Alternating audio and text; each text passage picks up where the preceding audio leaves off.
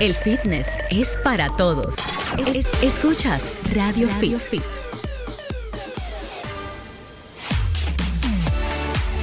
Escuchas a Radio Fit hoy sábado. Gracias por estar en sintonía con nosotros, como de costumbre, de 2 a 3 de la tarde, por aquí, por la más interactiva del país, Sol 106.5 FM. Les damos la bienvenida a toda la comunidad dominicana y, por supuesto, a toda la gente que nos sintoniza a través de www.solfm.com en cualquier rincón del mundo. Y pues la gente que está en Boston, muchos dominicanos que tenemos por allá, pues un abrazo y nuestro más sentido pésame por el campeonato que ganaron sí. los Golden State Warriors en esta contienda de la. NBA pasada, que también trajo muchas opiniones en la semana. Así que bienvenidos a Radio Y, Fit. y Amelia Vega, que se ha pasado muy activa todos estos días, de Así repente es. desapareció de las redes. Desapareció. Debe mantener su línea, ¿no? De apoyo, aunque el marido, Bueno, pues, imagínate. Señora, ¿qué vamos a hacer realmente lo que pasa es que a veces eh, ella debe estar eh, como el tema que vamos a tratar el día de hoy, debe tener ansiedad de haber. Y ansiedad de que gane él. Bueno, ella Así tenía es. ansiedad de que ganara y ahora tiene ansiedad porque perdieron. Entonces realmente es un poco difícil. Así que hay que aplacarse por unos días. Pero nada, hay que verlo como un logro. Llegó a una final. Primer dominicano que llega a una Mm. final es muy significativo. Incluso todos los atletas que pasan por la NBA, no todos tienen la dicha de llegar ahí y, por supuesto, ninguno de alcanzar el campeonato. El solo hecho de haber llegado representó una asegurar unos millones bien, bien, bien Claro. densos allí. Eh, aseguró unos 6, 7 millones más en su contrato. Para él. Y tenía reservado unos 14 millones si ganaban el campeonato también. Dime una cosa. Ay, Dios mío, se perdieron ese dinerito. Tú, obviamente, que sigues el deporte muy de cerca. ¿Qué te opinas de Al como jugador? De verdad, a sinceridad. A sinceridad, es un tremendo jugador. Es ese jugador que quieren tener todos los dirigentes en, en su equipo. Lo que Rey, ocurre es. No hables como dominicano, habla de una, de una forma a- fría, parcial. Digo, imparcial. imparcial, imparcial. Te voy a hablar como, como seguidor ferviente de la, de la liga. Claro. Mira qué ocurre. Al Horford no es ese jugador que te va a llenar el estadio, que todo el mundo sigue, No, su que vuelves ejecución, fan. sus porque logros, él- su ejecución. Él no es un tipo que anota muchos puntos, que llena muchas estadísticas, sino que hace los aspectos del juego que no son tan, que no se anotan. O sea, hace las cosas que funcionan para el equipo. Y de repente tú anotaste un punto que fue propio de que yo hice un bloqueo para que tú cruzaras y anotaras, pero no se anota un bloqueo de que tú cruces. Lo que se va a notar es que tú anotaste dos puntos. Claro, Él es al que que él, le es- va- no se él es un buen, él es un buen Un jugador buen de equipo. Él es el jugador que quiere todo. Por eso Boston le dio 128 millones a Él es el jugador que quiere todo equipo por eso, porque es Bueno, activo porque- en no lo que tiene es- ego, y En sino que que colabora para que los otros se destaquen. Tiene mucho conocimiento del sistema de juego. Es un tipo que tiene todos los fundamentos tra- tradicionales del baloncesto. Por tanto, él no va a anotar tantos puntos, pero va a provocar que el equipo lo haga. Claro. Va a hacerlo. También tiene una gran defensa. Entiéndase evitar que el otro equipo eh, anote. puntos, y se destacó muchísimo justamente en esta parte, en este tramo de playoff de semifinal. Fue lo más destacado. Al Horford fue uno de los principales responsables, y no el que más, de que Boston llegara a esa final. Porque de todos los chicos que habían allí en el equipo con mucho talento, él era el más experimentado, era el veterano, y ejerció ese liderazgo, tanto en la cancha como en el camerino también.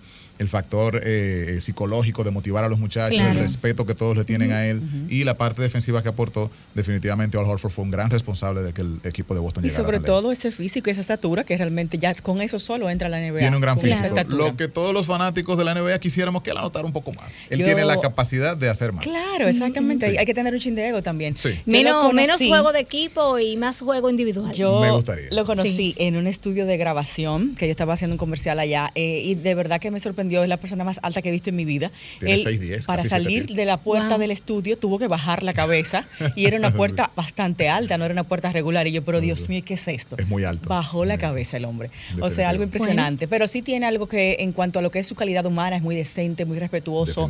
Tiene inclusive una imagen más limpia que muchos de los jugadores, Sin que no sé por qué siempre se hacen tantas trenzas, tantos peinados, tantos tatú. Como Ahora que, unas como que barbas hay que verse así raro para jugar básquet. No entiendo. Es- De- es- eh, es un unas flow muy barbas. Porque realmente yo he visto eh, chicos con unas barbas muy bonitas, muy bien cuidadas, pero como que Hay las una de moda ellos, de la barba. no, por favor. Pero ¿qué pasa? no. Que ellos mezclan muchos elementos, muchos tatuajes, mucho Sí, cabello sí, de mucho de rasta, todo. mucha barba, mucho de todo junto, es mucho. Hay que entender algo. Lo primero es que la mayoría de los jugadores que suben a la NBA ahora son cada vez más jóvenes. Sí, también eso es Antes verdad. esperaban que pasara la- casi graduarse en la, en la universidad, pero ahora los chicos los toman desde el colegial, muchos, Sí. y algunos con un solo año en la, en la- en la- en la preparatoria. Ahora, Por ende suben jovencitos y también el factor urbano. El básquet está muy ligado a la cultura, cultura calle, cultura urbana. Sí, mi amor, pero las grandes estrellas del básquet no tienen esa imagen. LeBron James no la tiene. Eh, ¿Cómo Está se llama este que es cristiano, que tiene los ojitos verdes, lindísimo? Eh? Curry. Curry no tiene esa el imagen. ganador y el Un poquito más Michael limpio. Jordan en su tiempo tampoco tuvo esa imagen. Jordan era muy No clásico. estoy desacuerdo de la imagen para nada, pero es too much.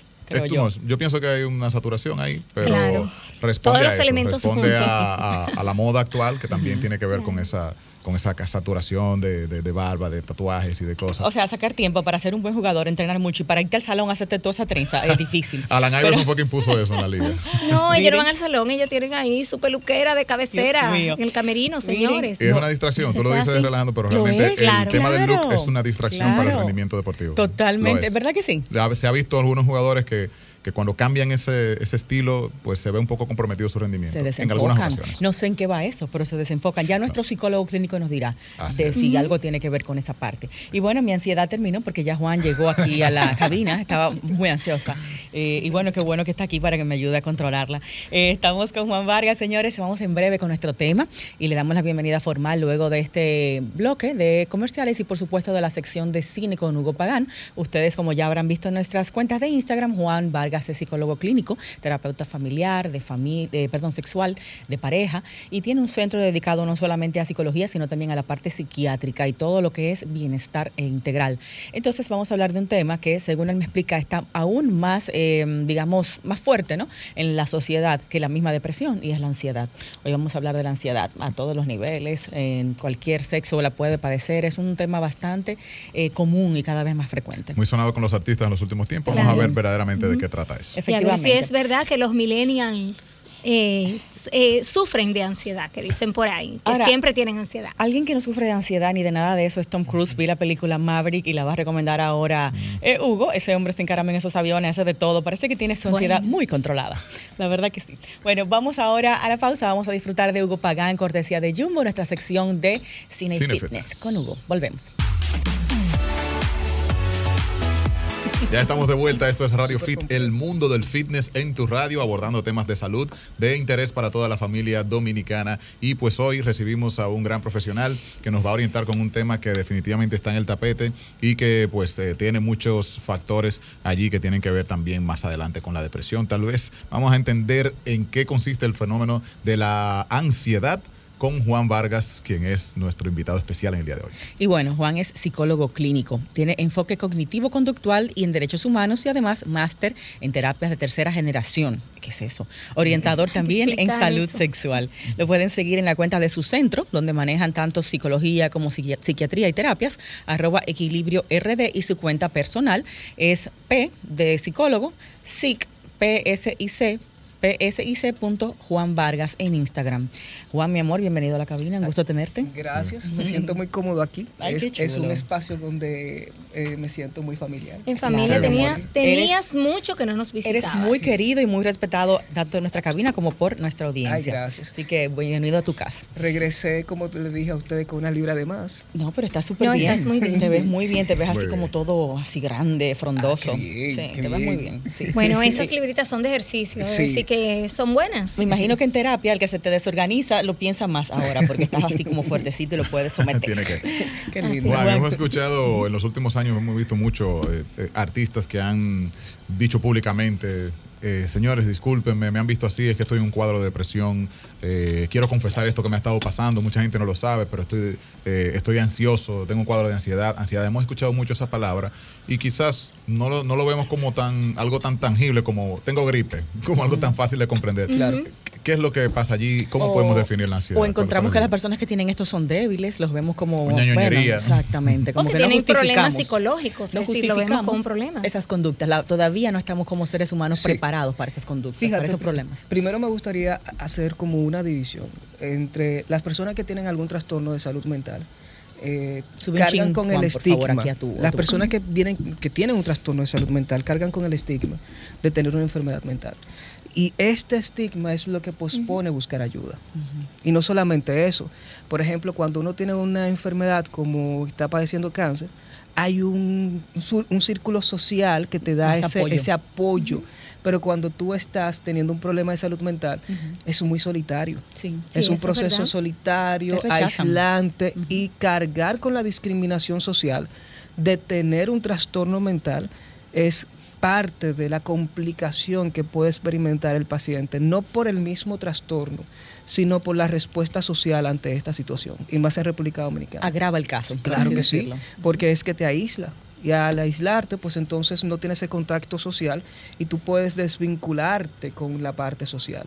Y eso complica la situación. Somos Yo- animales gregarios. Yo creo que no solamente complicarte, yo creo que también se- sentirte en cierta forma culpable o responsable, porque muchas veces le dicen a esa persona que eso es algo que puede resolver eh, por sí mismo, que eso es, digamos, como dicen por ahí, vagamundería. O sea, eso son vagamundería tuya, o sea, busca la manera de tú resolver, autoanalízate Tú lo tienes todo, tú lo tienes todo, tú puedes, es ¿qué es lo que pasa? No te puedes sentir así. Hasta que tú pasas por un trastorno mental, Ahí te haces empático. Exactamente. Juan, eh, mencionaba Rey el tema de depresión, el tema de ansiedad, todo lo que hemos visto con algunos atletas que lo están haciendo público, lo cual no se hacía antes. ¿Qué es ansiedad y en qué se dis- distingue ¿no? de lo que es la depresión? Primero tenemos que decir que la ansiedad, ansiedad tenemos todos, todos y todas. Porque es bueno tenerla. eh, es que parte del ser humano. O sea, nosotros tenemos un cerebro emocional y en ese cerebro emocional mm, lo normal es que exista esta respuesta ante un estímulo. Una emoción Eh, más. eh, bueno, y vamos a ver primero qué es la ansiedad eh, y por qué la ansiedad es el motor que nos ayuda a sobrevivir y a poder prevenir peligros en el futuro o peligros eminentes en donde sentimos que nuestra vida o lo psicológico está en amenaza. Interesante, cuéntame. Por lo tanto, la ansiedad es completamente natural y esperable en los seres humanos, incluso en otros animales. Ahí vendría siendo similar al estrés, eh, lo que tú estás diciendo, ¿no? Es- Son dos respuestas, eh, una respuesta muy parecida, pero con estímulos distintos. El estrés es una respuesta adaptativa a un estímulo que está sucediendo en este momento. Por ejemplo, tengo mucho trabajo, entonces me estreso y libero las mismas sustancias que se liberan con la ansiedad. Y por eso es que nosotros podemos confundirlo porque se parece, pero lo distinto es el estímulo y la respuesta es muy parecida. Mientras que la ansiedad es la capacidad que tiene el ser humano a poder ver el peligro, algo que puede pasar en el futuro, en donde la persona siente en amenaza lo fisiológico, lo psicológico o su propia vida. Un miedo por lo desconocido. Exacto, Sí. eso te iba a preguntar, si eso entonces está mucho más relacionado a, a lo que es miedo. Es que el miedo es parte de, de- de la ansiedad, como la angustia es parte de la ansiedad. Y ahora bien, eh, la, la ansiedad tiene varias respuestas, no simplemente psicológicas, sino también una respuesta fisiológica. Que son las más fuertes. Eh, por ejemplo, una persona que experimenta ansiedad, imagínate que se quedó sin trabajo. Es un evento muy ansioso. lo que pasó mucho Sí, en la pandemia claro. y sigue pasando. Es un evento ansioso. Totalmente. Y natural que las personas experimenten esta ansiedad y que las personas comiencen a identificar qué puedo hacer. Y cuando... Eh, Quizá el primer paso, pa- eh, quizá anclándolo con lo que decías, si la ansiedad es una traducción a preocupación por lo que puede pasar más adelante, resulta que me quedo sin trabajo, lo que se activa allí son todas las preguntas de ¿y ahora qué? de solución. Eso es lo que me produce entonces la solución ansiedad. de problema. Porque se eh, en nuestro cerebro está en el campo, en, en nuestro cerebro está la amígdala cerebral, en el sistema límbico. Esa amígdala se dispara cuando tenemos una sensación de amenaza. Y sobre los riñones hay unas glándulas, se llaman glándulas suprarrenales, liberando cortisol y adrenalina. Entonces la ansiedad se siente física, no simplemente cognitiva, sino también físicamente, porque experimentamos cambio a nivel hormonal gracias a lo que es la, esta liberación de cortisol y adrenalina. Es real en el organismo, no es Sí, sí, imaginario. sí, se activan los músculos porque yo necesito correr y se- se- nosotros le quitamos eh, sangre, oxígeno a, los, a la parte de nuestro cuerpo que no vamos a usar en ese momento. El estómago disminuye su, su capacidad porque ese, ¿quién va a comer con ansiedad? Por ejemplo, Sí, ¿quién va a comer claro. si te está persiguiendo un león? Exacto. Exacto. Tú tienes que sobrevivir antes de comer, entonces se le quita funciones a la parte del cuerpo que no son tan importantes para la supervivencia en ese momento. Por ejemplo, también se experimenta cambio en la temperatura de la piel porque se le quita tanto oxígeno a lo que es la piel y llevamos a los músculos. Y se baja la actividad del lóbulo frontal, que es lo que nos permite tener una parte lógica De y coherente con lo que está sucediendo. Y se activan zonas de nuestro cerebro que son más emocionales e intuitivas. Pocas Consejo. palabras, el cuerpo se pone en modo supervivencia. Exactamente. Y en modo supervivencia lo único que importa es que el cuerpo esté fuerte, resistente ante un evento. Para sobrevivir. Que eso explica un poco por qué nosotros de repente, ante un acontecimiento así de peligro, eh, saltamos, corremos velocidades que ni, ni idea, nos chocamos. Y cuando tú terminas todo eso, que tú te ves el cuerpo raspado y tú empiezas a sentir El dolor. Y porque el cuerpo lo que así. estaba era en modo defensa. Y quizás allí, en ese modo defensa, mis funciones eh, de pensamiento, cognitivo, lógico, no están porque el cuerpo lo que necesita es sobrevivir. Claro. Y, y de sensación de dolor también se va. Claro, porque Todo. es que nos estamos ocupando en solucionar el problema del momento. Lo que pasa es que el nuestro, eh, nuestro cuerpo está diseñado para sobrevivir y nuestro cerebro es un órgano que está para sobrevivir. Incluso todo lo que hacemos en el día a día es por supervivencia. Claro. Y Comer, si- dormir, todo. todo es por Sí, supervivencia. trabajar, todo. Y lo que mueve a la sociedad es la supervivencia. Entonces, lo que buscamos es sobrevivir y lo que busca nuestro organismo es sobrevivir ante un estímulo. Ahora, es- Los niveles. sí, esa es la parte fisiológica. Cuando hay que preocuparse por eso, Juan. Claro, y antes de preocuparnos, quiero que quiero normalizar la ansiedad. Y ustedes van a decir, ¿cómo vamos a normalizar esto que es un problema? Sí, O te todo el mundo quiere que incluso era necesaria, para ser menos- yo creo que la gente en casa debe estar como que... Lo que la ¿cómo gente así? quiere saber cómo la puedo eliminar. Sí. No quiero vivir con eso, no me quiero sentir así. ¿Y Claro. es buena? ¿En qué? Entonces, fíjate, primero vemos la parte fisiológica que tiene más componentes, que luego lo vamos a hablar cuando es un trastorno por ansiedad, que es distinta a la ansiedad. Son dos cosas diferentes. tac. Mm, Entonces, eh, vemos que la parte del sistema de alerta se dispara. El sistema de alerta es ese, ese sistema cognitivo donde comenzamos a ver peligro en todas partes. Y cuidado si viene esto. Nos hacemos más hipervigilantes. Incluso la pupila se, dis- eh, se dilata para poder ver mejor el campo visual. O sea, tenemos una serie, sudan las manos por si esa amenaza que yo siento que está me toca, resbala el cuerpo. Wow. O sea, es una respuesta súper interesante a cómo el cuerpo se adapta a situaciones de Wow. Y la parte cognitiva comienzo a ver todo ese peligro que está sucediendo y que puede suceder en algún momento. Ahora, Pero incluso eh, puedo ver peligro que ni siquiera puede suceder. Eso es cuando ya es un trastorno. ahora, Ah. ¿qué es lo diferente de la ansiedad típica a la ansiedad patológica, a un trastorno de salud? digamos la ansiedad saludable, por así decirlo. y A, la, a la otra, la no saludable. Esta ansiedad, ¿qué es lo que lo diferencia? Los recursos que tenemos para afrontar lo que está sucediendo. Si el paciente no tiene los recursos para afrontar o lo que ya tiene no son suficientes, se convierte en un problema, en un trastorno por ansiedad. ¿A qué te refieres con recursos, Juan? Cómo manejamos la situación y cómo manejamos nuestros pensamientos y sensaciones corporales. Eh, por ejemplo, Nada que ver con recursos materiales. no. Y No. muchas personas van a decir, ah, pero es que una persona que tiene un trastorno de ansiedad es débil.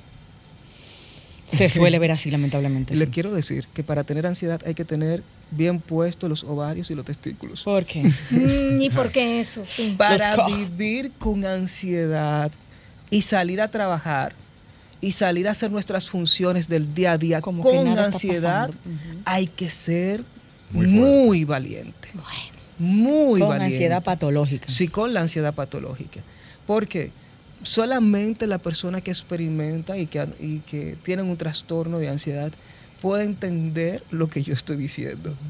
Quizás con la información que tú nos has dado al principio, si esto es una, condición, ¿verdad? Que nos anula un poco ciertas funciones básicas sin nosotros darnos cuenta, yo creo que sí, eso explica bastante que una persona que a, a pesar de no estar en la capacidad óptima de sus funciones, sale a, a la- a tirar la batalla, teniendo una mente más vulnerable a todo y como quiera está tirando el pleito, yo Sí. creo que eso es muy valiente. Hay sí. que ser muy valiente para, para vivir en un entorno social eh, con ansiedad. Y algo importante, y ustedes van a decir, ok, y la ansiedad típica la puedo experimentar todos los días. Eh, puedo experimentar el estrés. Incluso el estrés se puede convertir en un trastorno de ansiedad. ¿Por qué? Ahora se lo explico. Un estrés fuerte diario. Sí, nuestro cerebro trabaja y aprende por asociación. Como los perritos cuando tú lo estás educando. Bueno, es que somos, es. Somos animales. Somos animales. Claro. Eh, aprendemos por asociación y aprendemos, por ejemplo, yo tuve un evento ansioso y ese evento ansioso detonó en mí esa sintomatolo- esa- esos signos, porque no son sintomatología, estos signos eh, por la ansiedad. Mi cerebro puede hacer una asociación en que, por ejemplo, yo iba a llegar tarde al trabajo, agarro el carro, manejo rápido, rápido, rápido y comienzo a sentir la adrenalina de la ansiedad y mi cerebro asocia El trabajo. que el, el carro es lo que me está poniendo en peligro. Porque ahí es que tú los sientes síntomas Claro, de la ansiedad ahí. están dándose ahí en el carro. ¿Y qué yo hago? Al otro día, cuando veo el carro, ese estímulo se convierte en una respuesta de, Negativa. de miedo. Ujú. O sea, E ilógica. estoy viendo que el carro y nuestro, nuestro cerebro tiene memoria sensorial, nosotros tenemos eh, eh, memoria emocional, eh, tenemos eh, memoria verbal, que es los recuerdos verbalizados que tenemos, eh, tenemos memoria a través de las imágenes. Y se activa en nuestro cerebro toda nuestra memoria sensorial. eh, Lo que sentí dentro lo del que vehículo. sentí dentro del vehículo. Y cuando yo veo el carro, se convierte en un estímulo adverso. Digo, oh, espérate, como que se me aceleró el corazón. ¿Y qué es lo que me está pasando? Wow. Y, y yo no, entonces lo interesante del caso es que tú no eres consciente ¿De qué es eso? que es eso, porque es que tu cerebro tiene distintas agendas Que las tuyas. que, que las tuyas. Eso sí es un lío. Nosotros- Tú vas por un lado y él por otro. Nosotros Ya pensamos, nosotros pensamos que eh, nosotros controlamos el cerebro. Y no es así. El cerebro no controla a nosotros. Qué triste. Es el que manda. Es muy Ya lo saben. Juan, lo vamos a hacer una pausa. ¿Cómo puedo distinguir si tengo una ansiedad normal, positiva o hasta deseable de la patológica? ¿Cuáles son esos signos que me dicen, güey, no es por ahí la cosa, estás pasándote? Y una persona que está en casita, ¿cómo pudiera saber? Mira, pues yo creo que sí, fue ansiedad lo que me dio. O sea, ¿cuáles cosas que le hayan pasado pudiera decir fue ansiedad y no me había dado cuenta? También bien. cuando regresemos de la pausa, queremos que la gente contacte con nosotros y nos cuente algún evento que le ha hecho sentir incómodo, cómo reaccionó con este tiempo de pandemia, cómo se ha, se ha sentido, a ver cuáles cosas de esas pudiéramos identificar aquí también con Juan. Volvemos. Escuchas Ra- Radio Fit. Radio Fit.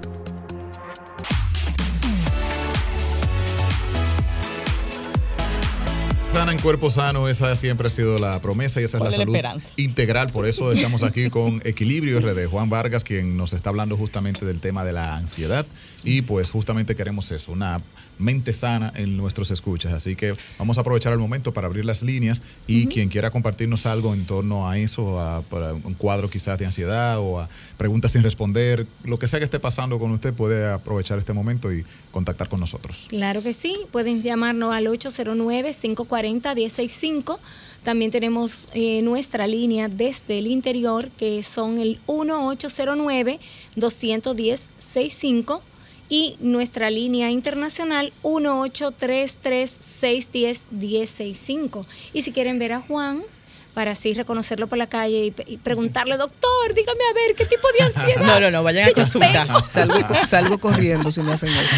Entonces nos pueden ver en www.solfm.com. Lo, lo abordan así, doctor, en la calle. Cuando yo salgo, amistades y mi, demás. mi vida cotidiana, yo digo que soy profesor de matemática. Yo creo que los Como la mejores. gente no le interesa mucho la matemática. No te preguntan nada. Ah, ah, pero sí, por lo general yo digo que soy Muy profesor de matemática porque yo tengo que cuidarme. Y a veces yo estoy en Claro. una fiesta familiar y mi mamá me dice, ven, para que hable con fulano. Ay, Y yo le digo, qué pesado. Una consulta. No estoy en consulta. No, porque es que, por ejemplo, tú, imagínate que tú tienes un, un- un colmadito y que tú, eh, en todos los momentos de tu vida, tú tengas que estar vendiendo Claro. y despachándole a alguien. Hay un cansancio cognitivo. Con la verdad que sí. Y, y los profesionales de la salud mental somos una de las poblaciones más vulnerables para las enfermedades mentales y para el suicidio. O sea, Claro, porque uno se- se y de todo, se ponen grave igual que uno. Le damos todo lo Por el que suelo. le llevamos. Sí, yo tengo muchos eh, pacientes que son psicólogos, psiquiatras y ¿Y médicos. cuál es Wow. la esperanza Ay, entonces de nosotros los pacientes? Ustedes también Tenemos pierden la chaveta. En línea. Buenas, Radio Fit. Bueno, Buenas tardes, Radio Fit. sí, eh, yo tengo una situación de hace, desde que nací, creo, eh, y creo que tengo TDAH. Siento también ansiedad porque en, en todo momento. Entonces yo quiero saber si me puede proporcionar un, eh, un, un doctor o algo que especialice en eso. Tenemos uno. Claro. Voy a, Fíjate- voy a aprovechar que me, antes de la llamada quería compartir. Primero voy a hacer alarde de mi amigo Juan Vargas, que inició en esta carrera hace unos años Yo lo digo que él empezó sin saberlo, porque en su momento, cuando teníamos mucho contacto por el programa de televisión y demás, eh, Juan me daba terapia a mí todo el tiempo, sin saberlo, siendo amigos. Sin saber que estaba dando Sí, terapia. Me escuchaba, me aconsejaba, me ayudaba de una manera, de verdad que él nació para esto. Lo conocí en otra área totalmente distinta, en la cual obviamente era excelente también, pero yo sé que a través de esa área él ayudó a tanta gente que quiso seguir ayudando a la gente ya de una forma más científica. Y por eso se formó en esta área de, de ayudar a, los, a nosotros los seres humanos con nuestros problemas mentales. Con eso se nace, con ese eh, es un don. Claro, y Juan ha pasado de ser terapeuta y en su momento durante la pandemia online mayormente a tener su centro ya en el cual tiene a otros profesionales también eh, compartiendo con él toda esa labor. Entonces Juan, eh, dinos cómo, cuándo y dónde podemos tener ese, ese contacto con tu centro, eh, Mente en Equilibrio y también este especialista que nos solicita eh, el oyente para, para su caso, si lo tiene Primero, re- haciendo una respuesta a él, es que las personas que tienen déficit de atención pueden tener comorbilidad con ansiedad. mezclado. Sí, porque la persona que tiene déficit de atención se le complica mucho focalizar la atención a distintos estímulos o a uno en particular. Entonces, estos pacientes, por también la presión social de que tenemos que rendir, sentimos que el no prestar atención a un estímulo nos pone en peligro.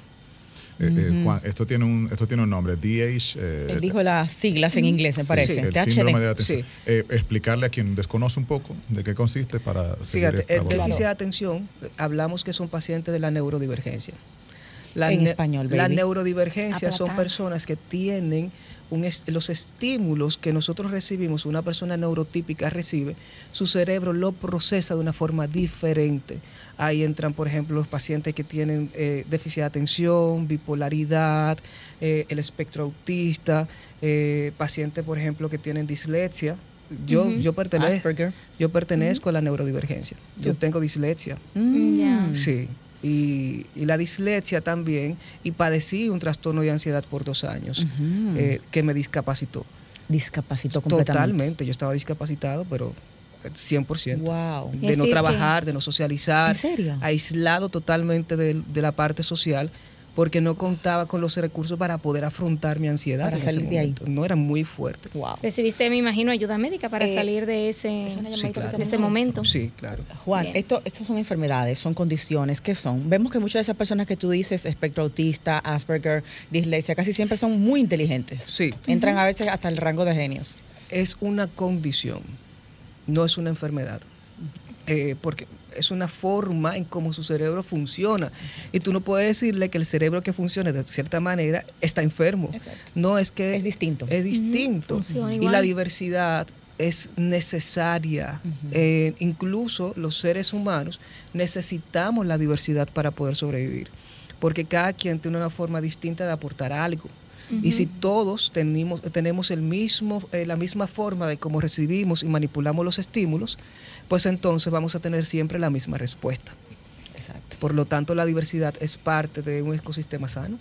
Exactamente. Es en el caso de él, ¿qué terapeuta debe atenderlo para esto que él nos indica? Terapia cognitiva conductual. Okay, Y cognitivo.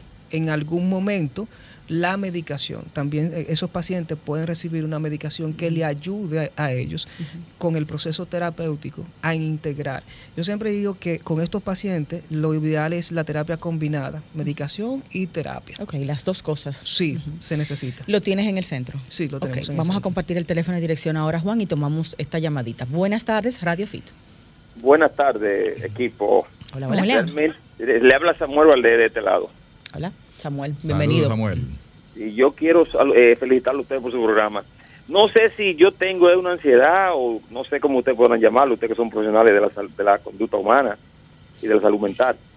Yo tengo un deseo de irme del país. Porque sí, Hay muchas personas con ese mismo problema. Estamos todos en ese espectro. Sí. Un deseo de irse del país. ¿Y cómo Oiga, se porque- manifiesta eso? Sí, oiga, ¿por qué? Porque yo veo tanta injusticia aquí en este país y, y- y yo a veces busco soluciones eh, y veo tantas violaciones de mi derecho y veo tanto robo y, y que nada es nada. Bueno. Realmente eso, no sé qué, qué si es ansiedad. Dígame usted, ¿qué es lo que me está pasando a mí, por favor? Fíjate, si ah, esto- gracias por la llamada. si Parece esto se convierte, si esto se convierte en un pensamiento frecuente y si se mantiene en el tiempo, incluso te imposibilita tus relaciones sociales, pues entonces estamos hablando de que ese deseo quizás detrás de eso hay una, una psicopatología. Ahora bien, no todo se le puede poner una etiqueta como si fuese un trastorno.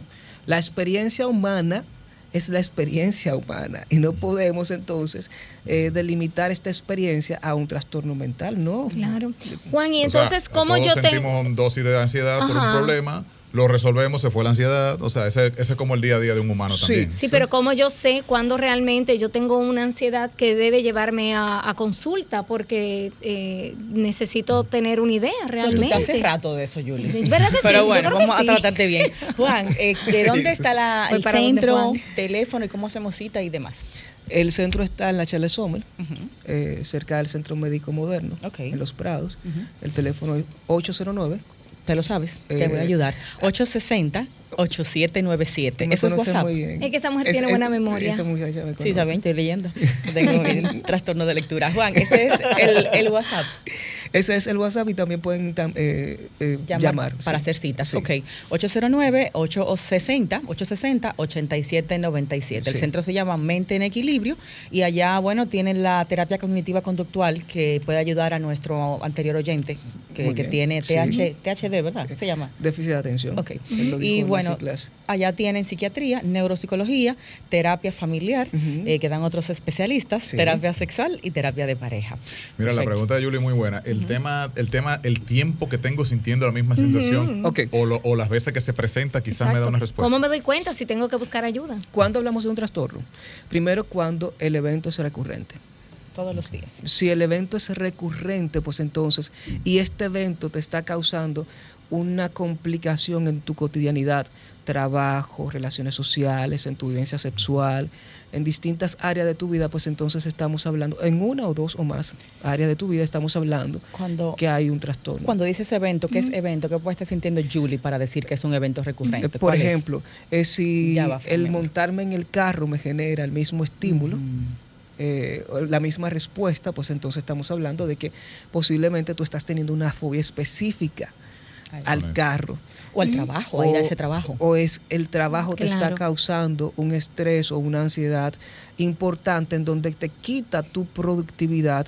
Incluso cuando te vas en tu casa comienzas a pensar, "Oh, mañana para el trabajo, Dios, qué otra vez fracaso". lo mismo. Entonces te estás llevando esa preocupación a no simplemente a la esfera laboral, sino también la estás llevando fuera de la Sí, esfera. a la casa. Qué fuerte. Y ahí estamos hablando de que se está construyendo o posiblemente eh, ya exista un trastorno por ansiedad. Y te está incapacitando porque eventualmente vas a querer dejar ese Claro. trabajo. Y algo importante, existen más, eh, existen 10 tipos tipificados eh, por el DSM-5 de ansiedad. Ay, Dios Vamos a mío. conocerlos Ay, después de la pausa porque me interesa eso. muchísimo saber cuáles son esos, así que ustedes quédense con nosotros también. Vamos a una breve pausa y volvemos. El fitness es para todos. Es- escuchas Radio, Fit.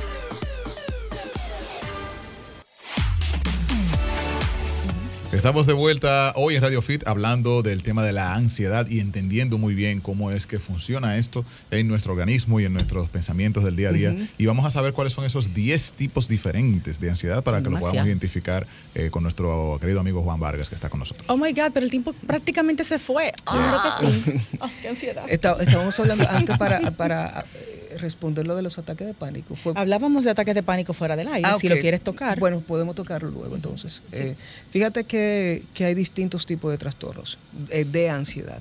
Está, por ejemplo, el trastorno de ansiedad generalizado. Y el trastorno eh, de ansiedad generalizado es una ansiedad por distintos eventos de la vida. No solamente por un solo estímulo. Por ejemplo, o sea, todo me da ansiedad. casi todo se convierte en un estímulo ansioso. El- incluso hasta irme a recortar me produce una ansiedad, pues si me agarra el tapón después. Y si Ay, después ay. cierran, y si se cierra la peluquería, y si me hacen un corte que no me gusta. Eso no es vivir, Juan. Wow, mira, Mm. lo que estás diciendo, creo que mucha gente se puede identificar Sí. sin saber Eh, que están ahí. y, y al supermercado, conchole, y al supermercado ahora. Busca parqueo. Busca parqueo. Y si, me, y si para allá después, mira con el COVID ahora, y comenzamos a hacer asociaciones.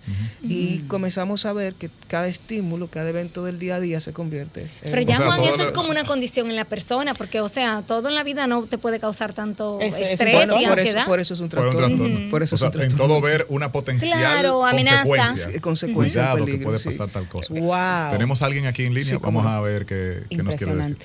Buenas tardes, Radio Fit. Sí, buenas tardes, ¿cómo estás? Hola. Muy bien. Bien. Gracias, sí, gracias. Sí, estoy llamando eh, para eh, quizá aportar un poquito eh, en, en esta opinión que voy a dar.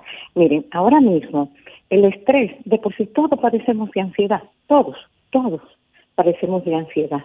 El estrés es un detonante también. Si tú no sabes manejarlo, como estaba explicando el, el, el experto que ustedes tienen ahí en panel, si ustedes no saben manejar, hay que usar la inteligencia emocional. Muchas veces nosotros perdemos tanto tiempo en lo que es en las redes sociales, buscando eh, farándula, eh, no, no, no buscamos lo que es ahora mismo información de cómo uno manejar las cosas. ¿Sabe lo que me gustó mucho que dijeron también? Que la enfermedad mental nadie te apoya, nadie te apoya todo el mundo se aísla cuando tú tienes una situación emocional. Y la única eh, enfer- enfermedad, porque es una enfermedad que tú debes de aprender a manejar, es la salud mental, que creo que es la más importante de todas. Ustedes tienen un experto ahí que es especialista en lo que es terapia eh, cognitiva conductual. Ese experto que ustedes tienen, si ustedes están padeciendo en este momento ya de lo que es una patología de ansiedad, busquen ayuda, busquen ayuda, ¿sabe? Porque, y denle seguimiento, porque no es simplemente ir y acudir a una simple cita porque ustedes se sienten que están ansiosos, es darle ese seguimiento junto, si es necesario, con un psiquiatra, porque la gente entiende que cuando le le indican un medicamento, creen que porque uno está, eh, se va a dictar a ello. No, es para en ese momento tú tener control de lo que ti te está afectando. Inmediatamente ya ese medicamento te hace efecto, el médico te lo va a poner por cierto tiempo. No cojan miedo, vayan a un psiquiatra, es muy importante. Si es en caso patológico, que pasen feliz tarde. ¿Cómo Ok. no? Se explotó. Fíjate, Ah, ok, hab- hablando, bueno, muchísimas gracias, de verdad por ese aporte muy, Claro que muy, sí, excelente. muy hablando de la, de la parte medicamentosa, eh, ¿cuándo es necesario poner la medicación en ansiedad- eh, con un paciente de ansiedad?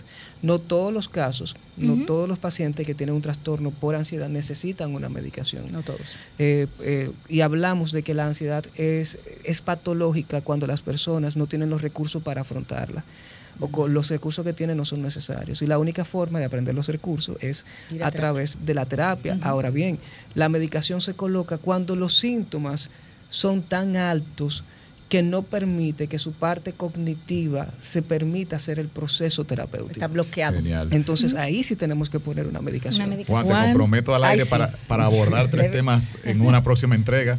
Eh, Redes sociales y ansiedad. Diferencia con la depresión, en específico, qué pasa con la depresión. Y el tema que estábamos hablando fuera de récord, que es lo de la- los ataques de pánico. Sí. Sí. Sí. Tenemos Nos quedaron unas cuantas Los cosas. contactos, búsquenlos en las redes sociales, arroba equilibrio RD, ahí está el contacto del centro de Juan y sus especialistas allá que pueden ayudarles. Juan, mi amor, ¡mua! Dios te bendiga.